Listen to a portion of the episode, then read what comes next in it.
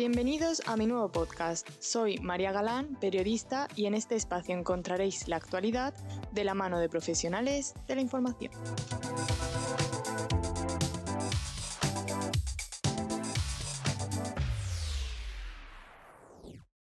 Muy buenas a todos, soy María Galán y esto es un nuevo capítulo de En la piel del periodista. En este sexto episodio me gustaría retroceder en el tiempo y hablar de nuestro pasado, España, año 1939. Tras casi tres años de guerra civil, el bando sublevado se hizo con la victoria y Franco instauró un régimen autárquico y de dictadura autoritaria. Para hablar del franquismo de extrema derecha y de la ley de memoria histórica os traigo a Carlos Hernández, periodista especializado en memoria histórica. En este encuentro hablamos de sus libros Los campos de concentración de Franco y Los últimos españoles de Mauthausen, que dan a conocer la verdadera cara que hubo detrás del franquismo. Además, comentamos las consecuencias que ha sufrido un país que obtuvo su democracia a través de una transición liderada por franquistas. Aquí comienza el nuevo episodio. En primer lugar, bienvenido Carlos y gracias por aceptar la invitación de este podcast. Muchas gracias a ti María, encantado. Quería empezar la entrevista hablando sobre la ley de memoria. España parece que poco a poco va a reconciliarse con el pasado con esta ley, una ley que abriría la posibilidad de investigar los crímenes de la dictadura. Bueno, vamos a ver, eh, ojalá sea así, pero las noticias que nos llegan son un tanto de momento confusas. Eh, parece que esa eh, idea que hay de, mm, a raíz de una enmienda que presentaron tanto Podemos como, como el PSOE era para intentar efectivamente investigar esos crímenes del franquismo, pero tal y como está redactada hay muchos juristas que dicen que no va a ser eficaz, es decir, que no va a servir realmente para nada. Y además también tenemos noticias de, que la ley puede incluso quedar un poco aparcada por desacuerdos con Esquerra Republicana, con otros grupos. Es decir, yo todavía a día de hoy mm, creo que tenemos que ser un poquito cautos. Es verdad que el anteproyecto y sobre todo las modificaciones que se han ido haciendo en el trámite parlamentario suponen un avance importante respecto a la ley de Zapatero, pero todavía insuficientes. Yo creo que todavía seguimos quedándonos cortos. Una ley de memoria democrática es una ley de memoria democrática en la que tiene que quedar clara la diferencia entre franquistas, eh, fascistas y demócratas, entre víctimas y verdugos. Y no se puede andar con medias tintas, no se puede andar con falsas equidistancias. En Alemania o en Francia, durante la Segunda Guerra Mundial, hubo mm, franceses que combatieron a favor de Hitler. Y cuando en Francia se recuperó, se ganó la guerra, obviamente primero, y se recuperó la historia de ese país, nunca en los memoriales, en los libros de texto, en el sistema educativo, en los libros de historia, se ha equiparado a quienes lucharon a favor de los nazis con quienes lucharon a favor de la democracia y en contra del fascismo. Bueno, y aquí en cambio todavía estamos con este debate y con esas equidistancias. Entonces, yo todavía quiero ser cauto hasta que no vea el texto definitivo y no lo vea aprobado por el Congreso no me lo acabo de creer del todo, te lo tengo que confesar. Y en cualquier caso, lo que espero y deseo, ya sea ahora, ya sea dentro de un año, ya sea cuando sea, es que por fin haya una ley realmente democrática, sin complejos, que aborde lo que tiene que abordar, que es acabar con cualquier tipo de relación, herencia del franquismo en esta democracia y por reparar de una vez a las víctimas del franquismo que fueron quienes lucharon por la libertad. Claro, es que leyendo un poco sobre la ley de memoria, hay algunos juristas que lo que plantean es que, claro, está la ley de amnistía, una ley que en realidad, si tú la miras, es que no tiene ni sentido. ¿Cómo puedes englobar en esa ley delitos por lesa humanidad, genocidio, tortura? Entonces, claro que hasta que eso no se arregle, pues la ley de memoria tampoco podría avanzar. Evidentemente, en toda esa parte, digamos, de la memoria necesaria que iría vinculada a, poder juzgar esos crímenes del franquismo, aunque la mayoría de los criminales ya han muerto, o sea, teníamos de los últimos que teníamos ahí, que era Billy el Niño, también, también se lo llevó en este caso la, la pandemia antes de ser juzgado, con lo cual ni siquiera ya es, es, muy probable que se vaya a meter a nadie en la cárcel, pero es un, es un juicio legal en este caso que es fundamental, pero es un juicio sobre todo moral, sobre todo lo que supuso aquella época. Y eso es imprescindible que la democracia lo haga, porque es que se ha hecho en todo el resto del planeta. Es que aquí se habló muchísimo de que nuestra transición había sido tan ejemplar que se había exportado a países como Argentina o Chile.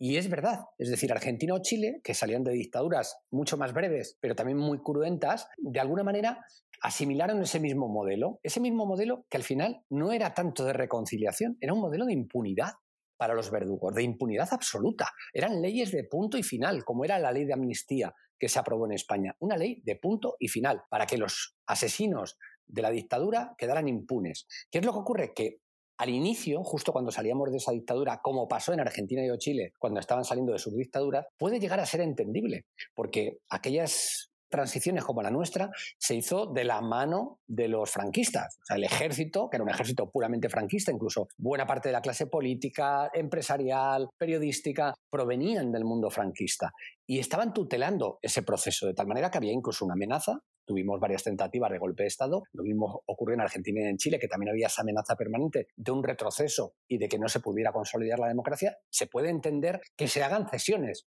a los totalitarios, como fueron las leyes de, punto y final en estos países del Cono Sur o como fuera la ley de amnistía. Pero lo que no es comprensible es que pasado unos años, cuando ya se consolida el sistema democrático, esas leyes de punto y final no sean derogadas. Y de hecho, en Argentina y en Chile fueron derogadas. Y por eso en Argentina y en Chile, con muchísimos problemas, con muchos matices, pero bueno, se ha llegado a juzgar y a encarcelar en Argentina a bastantes criminales de la dictadura. En Chile se ha llegado a incautar bienes a la familia Pinochet y también a juzgar y a procesar a determinados asesinos de aquel régimen, ni muchísimo menos ha sido perfecto. Para nada, ¿eh? no quiero decir que lo que ha ocurrido en Argentina y en Chile ha sido perfecto, pero al lado de lo que ha ocurrido en España, fin, nos han dado una verdadera lección de lo que hay que hacer. Y es que si al principio has tragado, porque no te ha quedado otro remedio para recuperar la democracia, haciendo una serie de concesiones a los herederos de la dictadura, cuando tú consigues consolidar la democracia y evitas ya, digamos, ese riesgo de golpe de Estado, tienes que acabar con eso y tienes que acabar con la impunidad. Y fíjate, yo te diría que casi lo que es igual, si no más importante, con la falsificación histórica. Porque otra de las cosas que ocurrió en la transición es que se toleró que se mantuviera la falsificación de la historia que había hecho el franquismo. No miréis para atrás, dejar las cosas como están. No revisemos la historia. Claro, eso significaba dejarla como estaba, y como estaba era como lo había dicho Franco, es decir, él era poco más o menos que un, vamos, ni siquiera un dictador, sino un hombre que libró a España del comunismo y que además, bueno, gobernó poco más o menos que con mano blanda. Una, una cantidad de mentiras, de falsedades, se ocultó toda la relación con Hitler, toda su participación en la Segunda Guerra Mundial, todo eso nos lo ocultaron. Y se mantuvo así, criminalizados además todos aquellos que habían luchado contra aquella dictadura. Eso exactamente igual, si no se pudo hacer en el 77 por ese riesgo de golpe de Estado, es inaceptable que a partir de los años 80, mediados de los 80, ya con mayorías absolutas del Partido Socialista y sin riesgo de golpe de Estado, no se hiciera una revisión histórica para que tu generación, la mía, la de mucha gente, creciéramos sabiendo, porque nos lo enseñaban en las escuelas, nos lo enseñaban en nuestras casas y lo veíamos en los medios de comunicación, qué es lo que había pasado realmente durante la guerra y durante la dictadura y no, sin embargo, que creciéramos sin saber nada, con cuatro nociones y con muchas veces con información falsificada directamente por esos herederos del franquismo.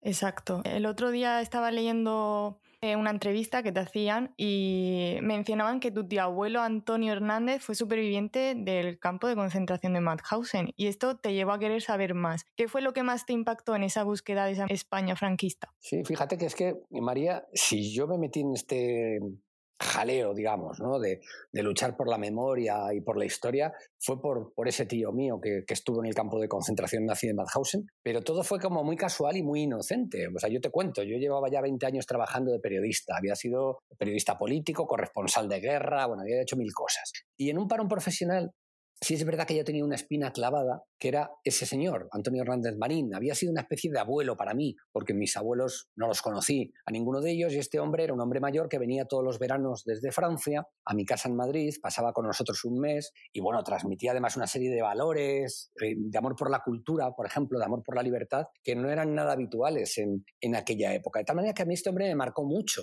Primero por eso, porque era un poco la figura del abuelo, era un hombre muy mayor, tal, y luego por, por esos valores que me transmitió. Y yo escuché algo de que había estado en un lugar llamado Mauthausen, pero como hablábamos antes, claro, a mí nadie me había enseñado en la escuela que era Mauthausen. A mí nadie me enseñó que, es que estos hombres habían luchado por la libertad primero en España, después en Europa contra Hitler y por eso acabaron en Mauthausen. Era todo, nada, eh, palabras huecas, ¿no? Entonces, eso sí, sí que se me quedó a mí grabado cuando años después y él ya había muerto, yo empecé a saber lo que realmente había significado Mauthausen. Yo ya estaba metido en pleno, digamos, en desarrollo profesional eh, y no, no, no, pude dedicarle tiempo, pero cuando tuve un parón allá por 2011, 2012, un parón profesional, dije, bueno, pues voy a investigar su historia. Y ahí empezó todo, porque eh, yo tenía, pues eso, la noción de un tío que ha estado en un campo de concentración nazi, joder, vaya historia, ¿no? Ni sabía casi que había habido muchos españoles allí. Y según empecé a investigar la historia de mi tío, claro, fui descubriendo lo que había pasado él y todos sus compañeros. Y fui descubriendo casi 10.000 españoles y españolas que estuvieron en los campos de concentración nazis, 5.500 que murieron allí exactamente igual que los judíos. Y yo de pequeño ya empecé a ver películas donde, en fin, se contaba lo que había sido el holocausto, o se hablaba de la resistencia contra los nazis, y nunca se hablaba de que en esa resistencia había españoles, o nunca se hablaba de que en ese holocausto también hubo víctimas españolas. ¿no? De tal manera que, te hablo, fíjate, con 40 años, con 20 años de profesión a mis espaldas, empecé a descubrir un mundo que, no conocía. Y sobre todo, María, me empecé a sentir engañado.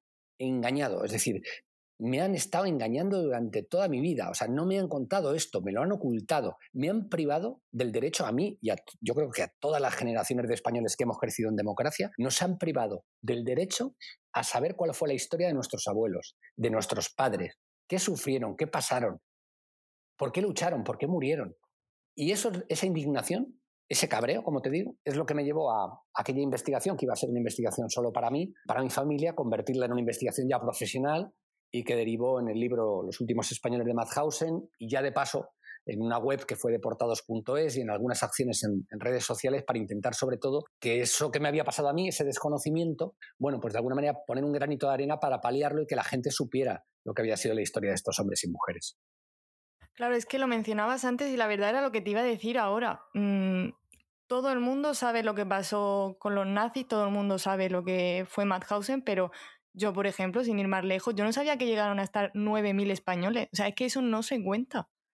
No, no se cuenta. Yo, eh, a ti creo, eres mucho más joven, con lo cual quizás tuviste más suerte, pero muchas generaciones, además yo he hablado con gente bastante más joven que yo, yo tengo ahora 52 años, pero con gente de 40, de 30 y tantos, y les pasaba exactamente lo mismo que a mí. En el colegio, en el instituto y hasta en la universidad, el temario siempre se acababa cuando llegabas a la Primera República, cuando llegabas a los años 20, finales del siglo XVIII, principios o sea, finales del siglo XIX, principios del XX.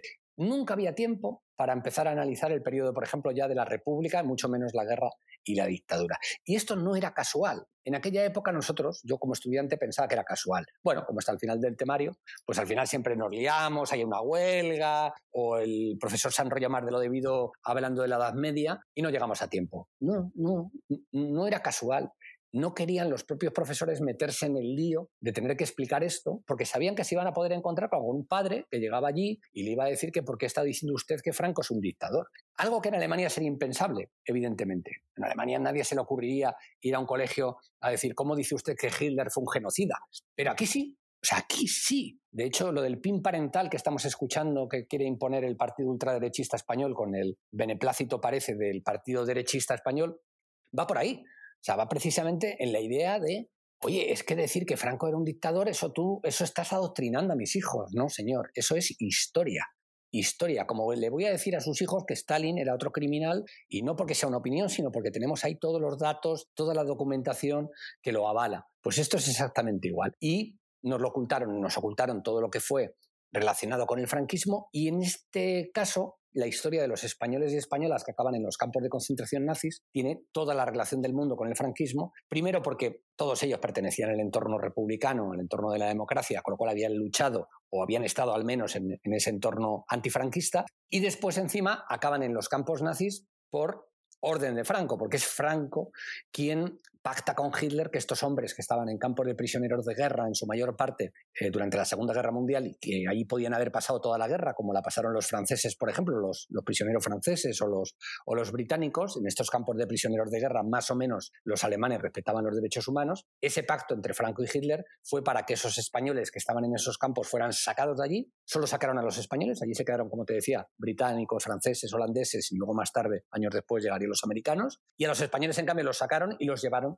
a Mauthausen y otros campos de concentración nazis para ser exterminados, al igual que judíos o, gitanos. ¿no? De tal manera que fueron también víctimas del franquismo. Y por eso, como pasó con las víctimas del franquismo, durante toda la dictadura hubo un manto de silencio sobre ellos que no se, mm, digamos, reparó cuando llegó la democracia.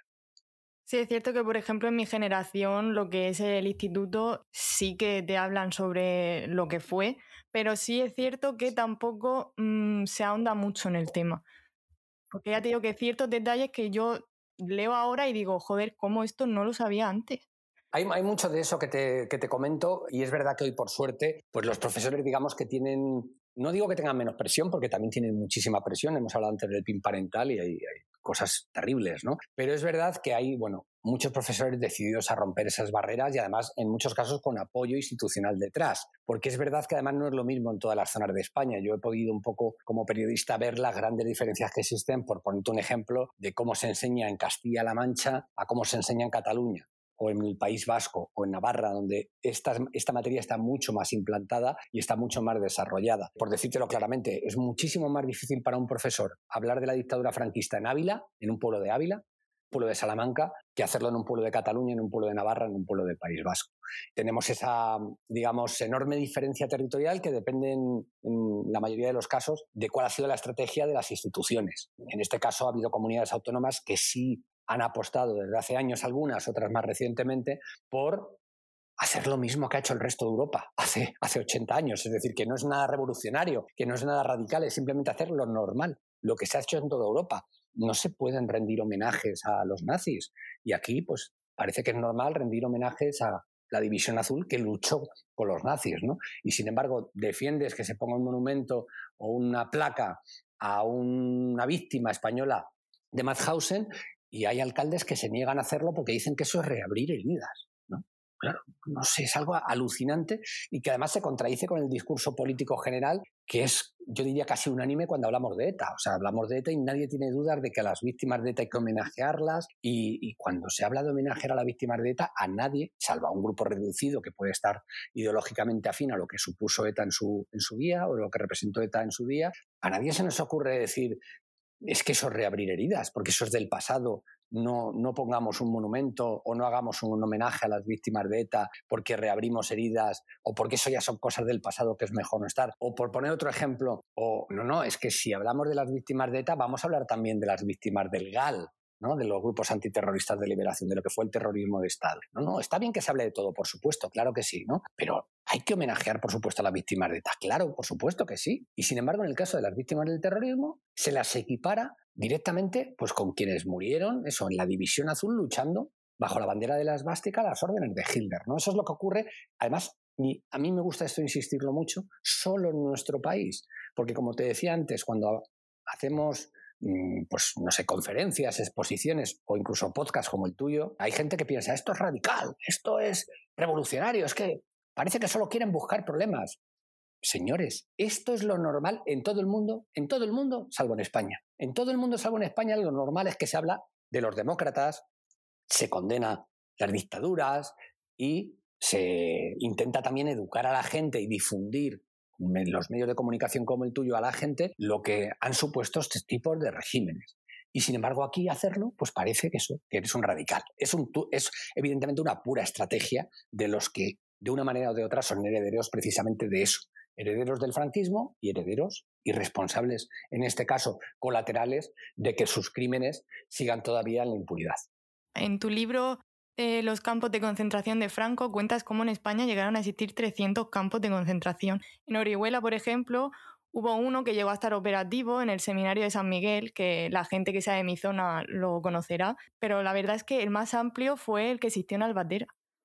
Sí, bueno, fue uno de los más grandes, efectivamente, el de Albatera, porque respondió a un objetivo que era toda aquel, aquella masa enorme de republicanos que intentaron huir del último avance franquista, cuando ya habían tomado toda España prácticamente, intentaron huir por el puerto de Alicante, porque había una promesa de que iban a llegar barcos para sacarlos desde allí y llevarlos a, la Europa libre, ¿no? a Francia y demás. Entonces, a ese, con ese reclamo fueron y se juntaron allí miles y miles de republicanos, no solo combatientes, también civiles, y cuando no llegaron esos barcos, de hecho solo salieron dos, ¿no? uno, grande y uno eh, con escasísima capacidad, pues todos los demás quedaron allí bloqueados, fueron hechos prisioneros por los italianos, por los fascistas italianos, los soldados fascistas italianos, ¿no? que esto siempre hay que recordarlo la guerra de España en el bando franquista quienes combatieron fueron los nazis, alemanes nazis, fascistas italianos y luego las tropas franquistas en buena medida, además o con una representación muy amplia de lo que eran las tropas regulares, que eran las tropas que llamaban ellos tribales, ¿no? de indígenas marroquíes que se caracterizaban especialmente por su, por su crueldad. Pues bien, estos, estos hombres y mujeres que se encontraban en el puerto de Alicante al final fueron capturados allí y eran una masa enorme de prisioneros, eran decenas de miles, con lo cual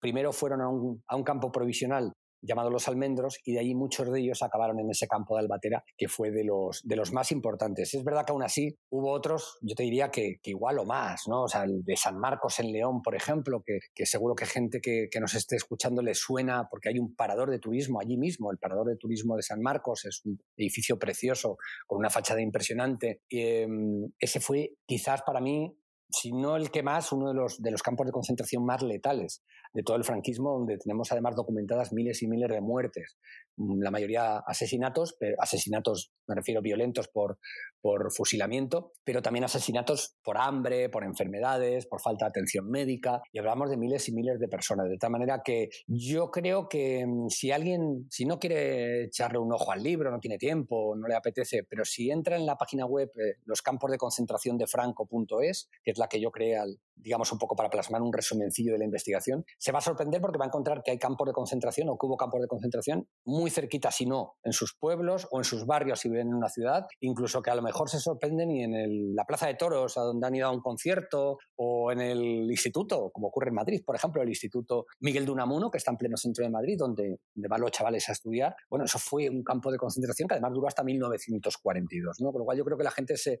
se sorprendería mucho de, de saber que, que edificios quizás que prácticamente todos los días pasan por delante de ellos fueron campos de concentración franquistas. Sí, justo lo que me pasó a mí al descubrirlo del seminario. Yo soy de Orihuela y la verdad que por el seminario paso casi todos los días y yo no sabía que hubo un año específico en el que fue campo de concentración. Sí que es verdad que fue poquito, pero, pero que la, la cosa es que estuvo.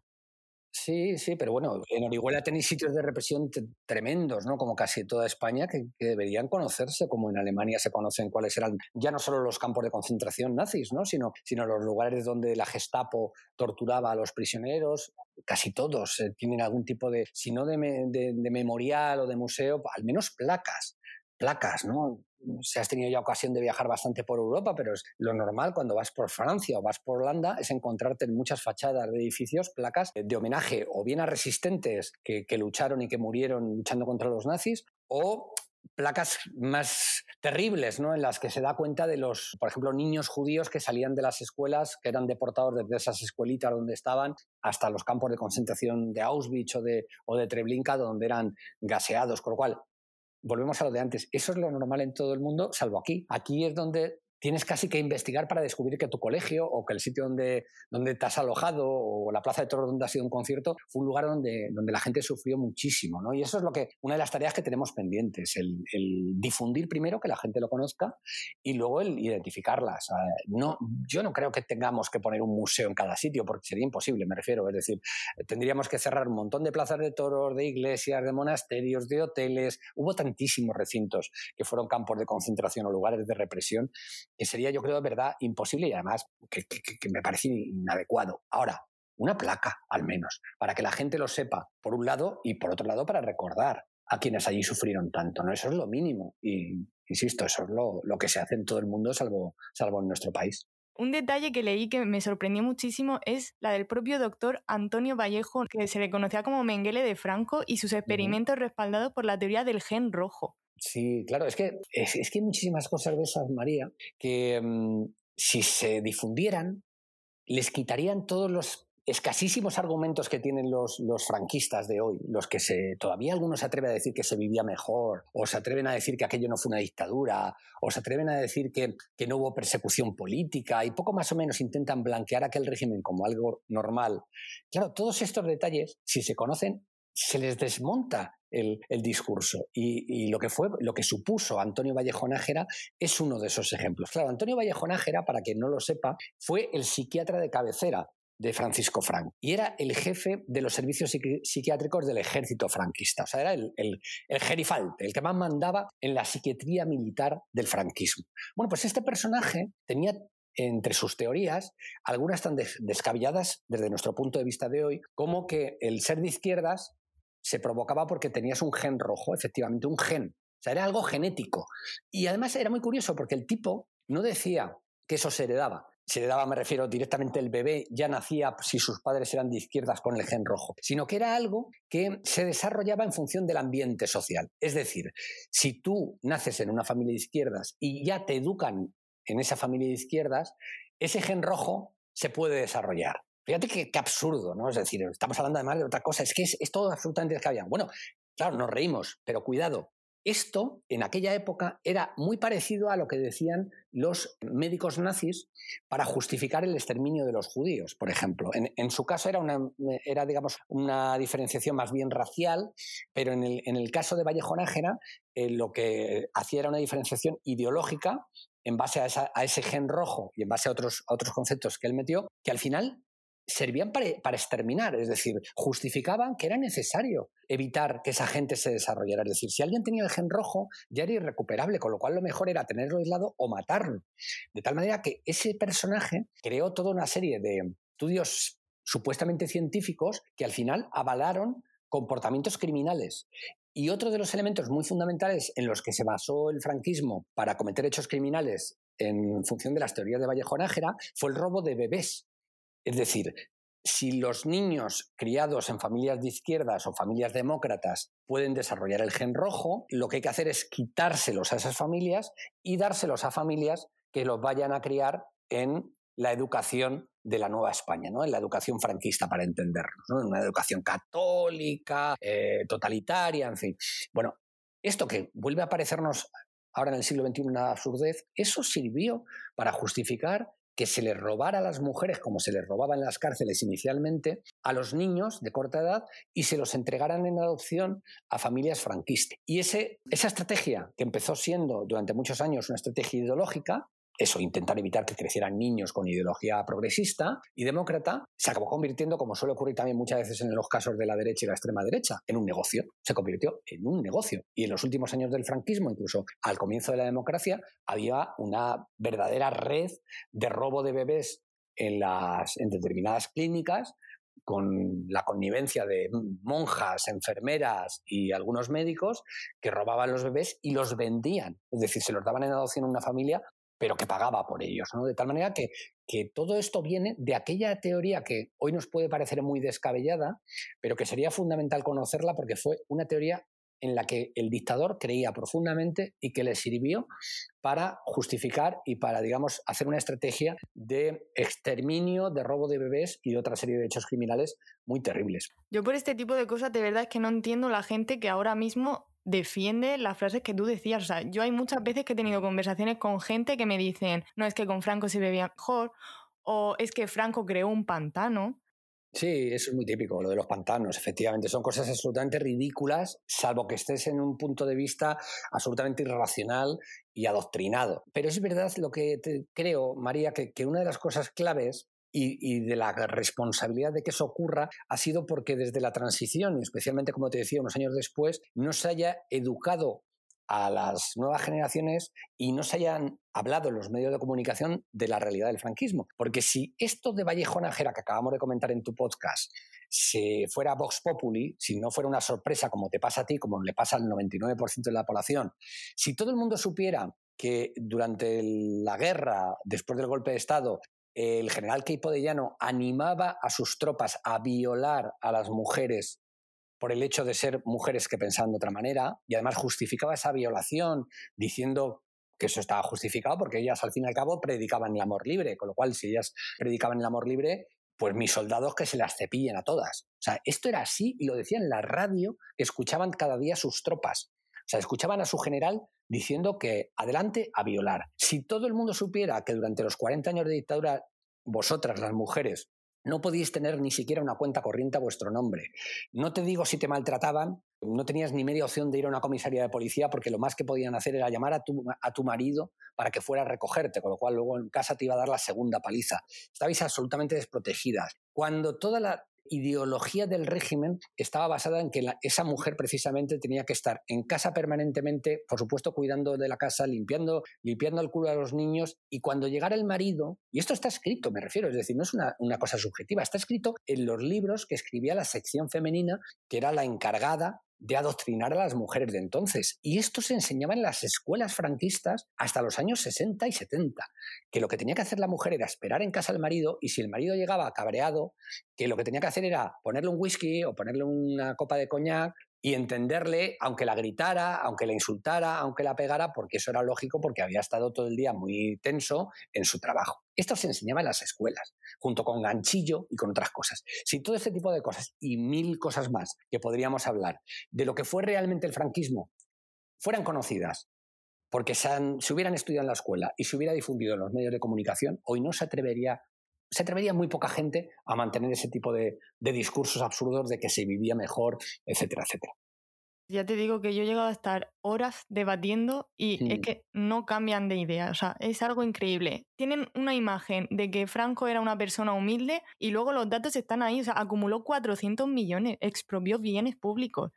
No sé, no lo entiendo. Sí, es que además, eh, vamos a ver, mm, en cuanto se, empiezas a, leer lo más mínimo, y te hablo ya del propio entorno de Franco, o sea, hay libros muy interesantes, pues desde un secretario de Franco a, uno de sus, de sus yernos, en los que se cuentan este tipo de historias, y se cuenta, por ejemplo, pues cómo mm, cada vez que el generalísimo, entre comillas, visitaba cualquier ciudad, iba acompañado de su mujer y su mujer se dedicaba en los ratos libres a visitar joyerías en las que elegía la joya que más le gustaba y se la llevaba sin pagar. E incluso había ciudades que eran las que más visitaba, especialmente en Galicia, porque como era gallego y, viajaba mucho por allí, que ya los joyeros se lo sabían tanto que tenían una especie de, podemos llamarle caja de resistencia, de fondo común, para que cuando le tocara a un joyero que le robaba la joya a él, en lugar de que la pérdida la asumiera él, la asumían un poco entre todos, de tal manera que luego todos los demás le compensaban. Esa era la mujer, la esposa del dictador. El dictador ah, y, su esposa robaron hasta las, estatuas del pórtico de la gloria de la Catedral de Santiago de Compostela. Se llevaron dos estatuas y las han tenido en el Pazo de Mairás hasta hace cuatro días. O sea, era un, régimen corrupto desde arriba hasta abajo del todo. Yo, por ejemplo, en mis investigaciones en los campos de concentración franquistas, por darte un ejemplo muy, muy breve, una de las cosas, más allá de la criminalidad, de las torturas, del sufrimiento, el hambre, las enfermedades, una de las cosas que es absolutamente estructural en todos los campos de concentración es la corrupción. O sea, allí está corrompido el 90% de los oficiales del ejército franquista, el 90%, que cogen y se quedan con parte del dinero que está destinado a, a, los prisioneros, a la comida de los prisioneros, y se lo gastan literalmente en prostitutas y en alcohol. Esto está, en fin, documentado porque incluso a veces algunos de ellos, bueno, pues más bien por, por, no había inspecciones, pero más bien por rivalidades entre algunos oficiales, alguna vez alguno denunciaba a otro porque tenía celos por cualquier razón y entonces se abría una investigación y esto está documentado, ocurría así, ¿no? Y insisto, tú eres muy joven, pero yo con 52 años yo hice la mili todavía, es verdad que ya era periodo democrático y el ejército español creo que hoy algo menos, aunque por informaciones que siguen saliendo bastante todavía, el ejército español estaba corrompido hasta la médula. O sea, esto del robo, del, que el, responsable, el oficial jefe de cocinas, cuando acababa su, su periodo de X meses que tenía que estar como oficial de cocina, se cambiaba de coche y se compraba uno mejor, era Vox Populi en un porcentaje muy alto de los cuarteles españoles. Es decir, que estaba absolutamente institucionalizado. De tal manera que lo, exportamos hasta, el hasta la democracia, pero el franquismo fue un régimen corrupto desde arriba del todo, desde el propio dictador y su mujer, que eran unos ladrones, y por eso, como tú muy bien dices, acabaron con un patrimonio ya bastante alto cuando acabó la, cuando, cuando murió el dictador, hasta yo diría que prácticamente la base del régimen. Era un régimen de corrupción y de amiguismo en el que todo funcionaba a base de enchufes. No conseguías un trabajo, por supuesto, si tenías antecedentes republicanos, demócratas o antifranquistas, ni de coña, pero aparte de eso necesitabas un enchufe para todo, o sea, para conseguir un piso de protección oficial, un empleo público. O te enchufaba alguien muy relacionado del régimen o, no podías conseguir absolutamente nada. Eso era el franquismo. Aparte de todo lo demás, aparte de represión, corrupción pura y dura. Por eso la verdad es que me, me da mucha pena que sea así, que la mm. gente aún siga creyendo que Franco era una buena persona, entre otras muchas cosas.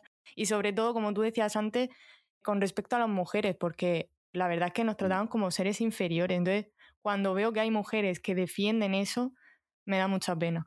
Y entonces ahí entro a veces en debate y digo, en los medios de comunicación, no sé, ¿crees que el problema está en que se le da voz a la extrema derecha o que no se les tumba los argumentos?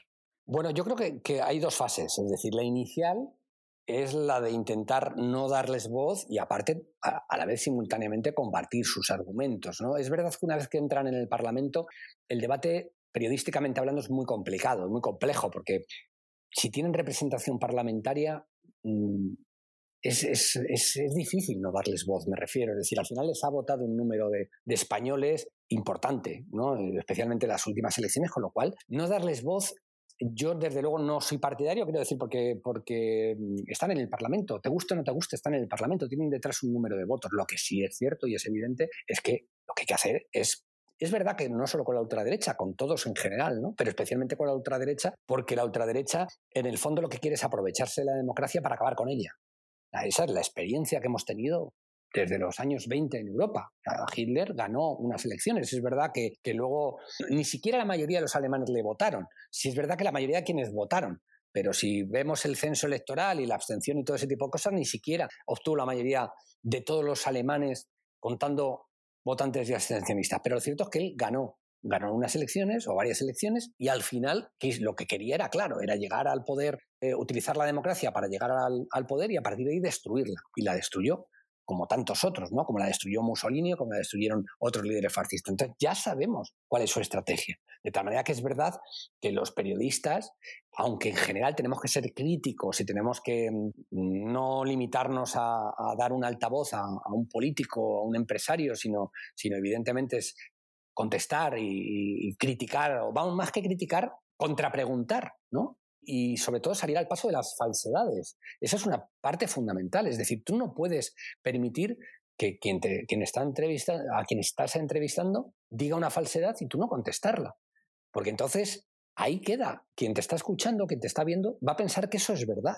Tú tienes que rebatir esa historia. Y si alguien te dice, no, es que en España el problema del paro son los inmigrantes, bueno, tienes que tener los cuatro datos a mano, porque además su discurso es muy previsible, el discurso de la extrema derecha es absolutamente predecible. O sea, es que no tienen tres, cuatro temas los que abordan, no saben abordar ninguno más. O sea, de hecho, cuando tú le haces una pregunta a cualquier líder de la extrema derecha sobre algo medianamente profundo, no son capaces de contestarte. Aún recuerdo una de las pocas veces que Santiago Abascal se mm, sometió a las preguntas de un, periodista en, en, el Club Siglo XXI, concretamente fue, si no me equivoco, y cuando le empezó a preguntar bueno, usted si llega a presidente, ¿qué haría en, política industrial? Por ponerte un ejemplo. No tenía ni idea. Luego le, hizo otra pregunta también concreta, ni idea. Y a la tercera o la cuarta dijo, bueno, yo es que no tengo España en la cabeza, lo que tengo es España en el corazón.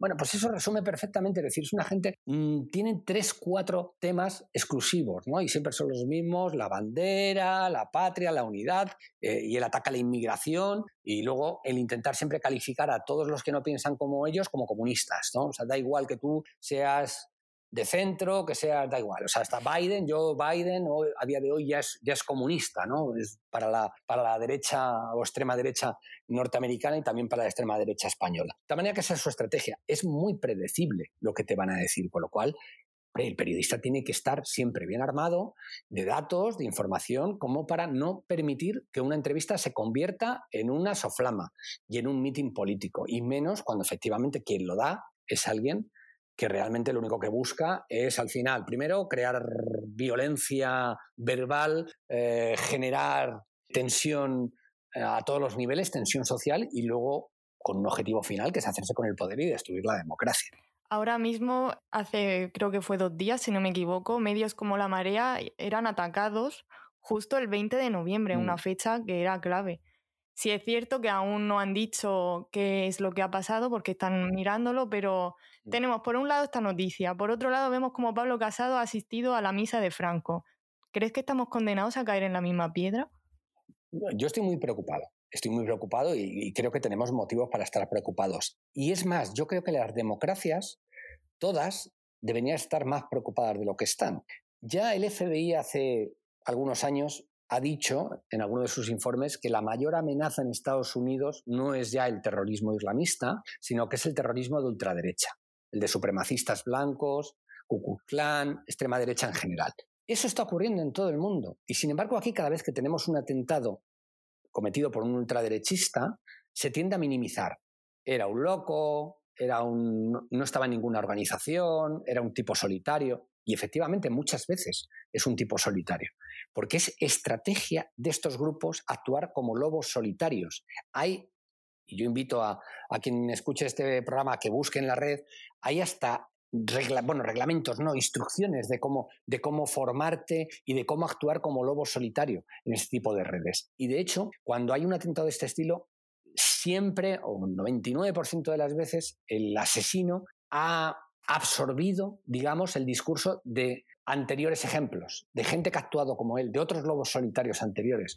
Tú te vas a un, caso concreto y vas a encontrar que seguro que ha mm, estado viendo cómo fue el atentado que cometió pues yo que sé, Anders Berbig o, cualquiera de los, de los ultraderechistas que, ha atentado en, los últimos, en las últimas décadas en, Europa o en Estados Unidos. De tal manera que es una estrategia pura y dura. Y sin embargo, no se la toma aparentemente de momento nadie en serio. En Estados Unidos un intento de golpe de Estado por parte del presidente Trump y de sus acólitos. Que luego se ha intentado camuflar y no, y eran cuatro locos y el de los cuernos. No, ya se está viendo y se está demostrando, según van apareciendo más, más, más datos, que el plan estaba. Y es verdad que no había detrás, aparentemente, la fuerza como para que saliera adelante, aunque también parece que lo que esperaban era una reacción que al final no se produjo por parte de parte de la sociedad estadounidense en, otras, en otros estados. ¿no? Pero el caso es que uh, hay un amago, es un presidente, un presidente de Estados Unidos que se niega a aceptar unos resultados electorales.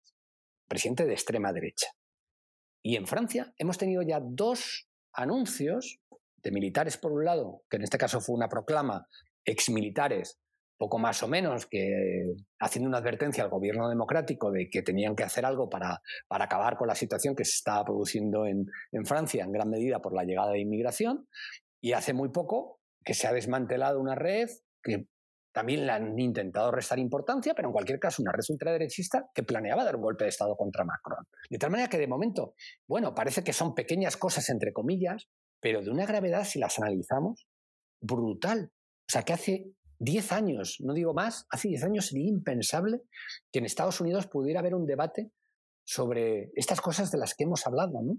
Y sin embargo, o que hubiera un presidente que, actuara como ha actuado Trump, o que en Francia hubiera dos amagos, por muy pequeños que fueran, de golpe de Estado.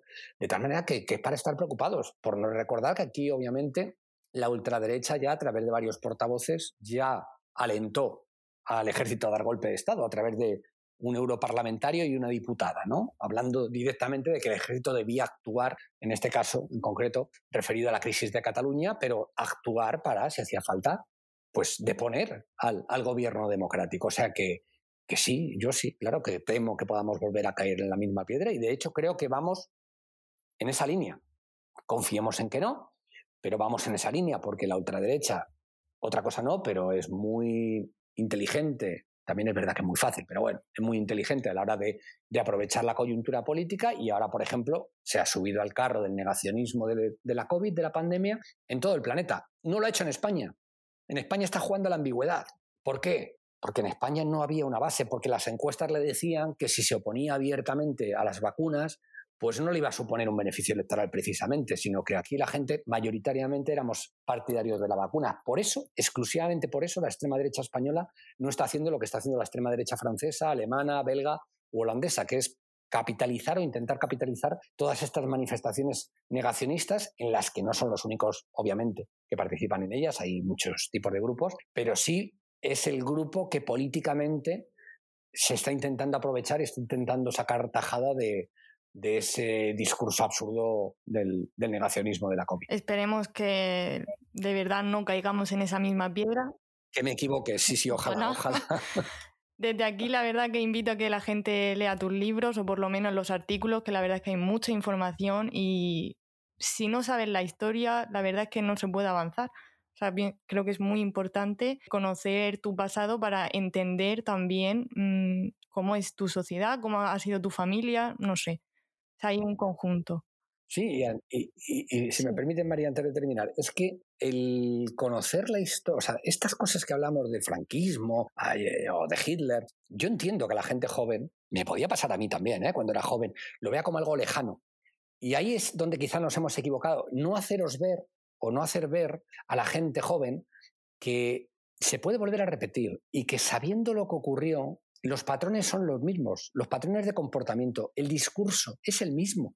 Si es que si te coges los discursos de Hitler, que yo animo a la gente a, leerse, además es que le animo a leerse Menkaf, mi lucha, que estuvo prohibido durante muchos años. Yo creo que es bueno que la gente lea Menkaf. Y lo que va a ver es el mismo discurso que hoy escuchamos y lo único que cambia es una palabra. Judíos no aparece y aparece inmigrantes. Pero es lo mismo en la misma criminalización y la misma deshumanización de, la persona. Los fascismos de los años 30 deshumanizaron a sus enemigos en general, obviamente, porque también lo hicieron con los comunistas, socialistas y demás, pero deshumanizaron especialmente al colectivo judío, homosexual y demás, y gitano. ¿Cómo lo hacían? Considerándoles eso, un colectivo, o sea, no, no, es que son judíos, ¿no? Pero judíos, pero me estás hablando de judíos. Oye, hay niños de bebés, niños de 5, de 6, de 8, de 10, todos son judíos. Aquí estamos en lo mismo, la inmigración. Bueno, pero inmigración, ¿de qué me estás hablando? O sea, delincuentes. Bueno, hay delincuentes como hay en cualquier otro lado, evidentemente, pero vamos a ver que cuando hablas de, lo, que ellos llaman menas, que es una forma precisamente de deshumanización, porque la palabra es, o el término es menores no acompañados, y en menores hablamos desde bebés a niños de 3, 4, 5, 6 hasta 18 años, menores no acompañados. Cuando hablas de menas, estás deshumanizando, son menas, son, no, no, son personas, personas. Entonces, ahí está siempre la estrategia de la extrema derecha, intentar que no veamos a, esas, a esos seres humanos como lo que son, como seres humanos, sino como poco más o menos que como cosas y como colectivo, no como individualidades, de tal manera que hay que echarlos a todos, hay que expulsarlos, o llegado el caso hay que exterminarlos, ¿no? como, hizo, como hizo Hitler en, en su momento. Entonces, saber lo que ocurrió, escuchar lo que se decía y ver cómo evolucionaron las cosas, te hace ver la, la realidad de hoy, pero hasta las relaciones con tus amigos, yo qué sé, la música, te aseguro que todo lo ves de otra manera, o sea, lo entiendes muchísimo mejor, eres muchísimo más, estás muchísimo más vacunado para poder hacer frente a, lo que tienes por delante y a lo que te viene a, lo que te viene en el futuro. Creo que tú lo has dicho, la clave es que mm, conforme pasa el tiempo parece que eso se ve como muy lejano. Entonces, claro, al final se olvida. Y, es normal, porque, porque los años, como es lógico, van pasando, pero Insisto, si cualquiera de tus oyentes, como tú has hecho, se pone a indagar un poquito y a leer un poquito, enseguida se va a ir dando cuenta de cómo le suenan las cosas. Joder, esto me suena. Joder, este discurso. Joder, esta frase. Si es lo mismo. Si es que, a ver, el franquismo llamaba comunistas a todos. O sea, a todos los que no pensaban como ellos. Eran rojos, masones o judíos los llamaban así. O sea, de hecho siempre habló eh, Franco y su séquito de la que había una conspiración judeo-masónica contra, contra su España, ¿no? Mm. Y siempre los enemigos, cuando pasaba cualquier cosa, lo habían hecho los rojos. Era esa identificación de quien no piensa como yo, le criminalizo por un término rojo, masón o cosa. Bueno, pues escuchemos lo que se dice hoy en día. Es decir, y vuelvo al caso de Joe Biden, presidente de Estados Unidos, más conservador que, en fin, vamos, yo creo que si estuvieran en España, el Partido Popular quizás sería el partido en el que podría militar Joe Biden, porque es, una persona muy conservadora, ¿no? Dentro de lo que es el Partido Demócrata, es el ala más conservadora del Partido Demócrata. Le están llamando comunista a Joe Biden. ¿Por qué es esa estrategia? Porque si tú consigues que los tuyos se crean realmente que todo el mundo son una amenaza comunista y demás, los vas a tener activos, fieles, vas a conseguir un ejército, una legión. Y eso es lo que ellos pretenden. Claro, la ultraderecha antes decíamos que habla de cuatro o cinco cosas siempre. A ver, ¿de qué va a hablar? O sea, si es que si, si ellos no venden la, historia de, de, la bandera, es que es la bandera, la unidad de España, las vísceras, por decirlo de alguna manera, no la defensa frente al inmigrante, esas cosas que son, ¿de qué van a hablar? De economía, de que van a acabar con la sanidad pública, por ejemplo, que es uno de los objetivos que tienen, o con la educación pública, porque van a cargarse los impuestos, porque ellos lo dicen abiertamente, no quieren impuestos. Pues si no hay impuestos, si el Estado no tiene dinero, es evidente que entonces no se va a poder pagar ni la educación ni la sanidad.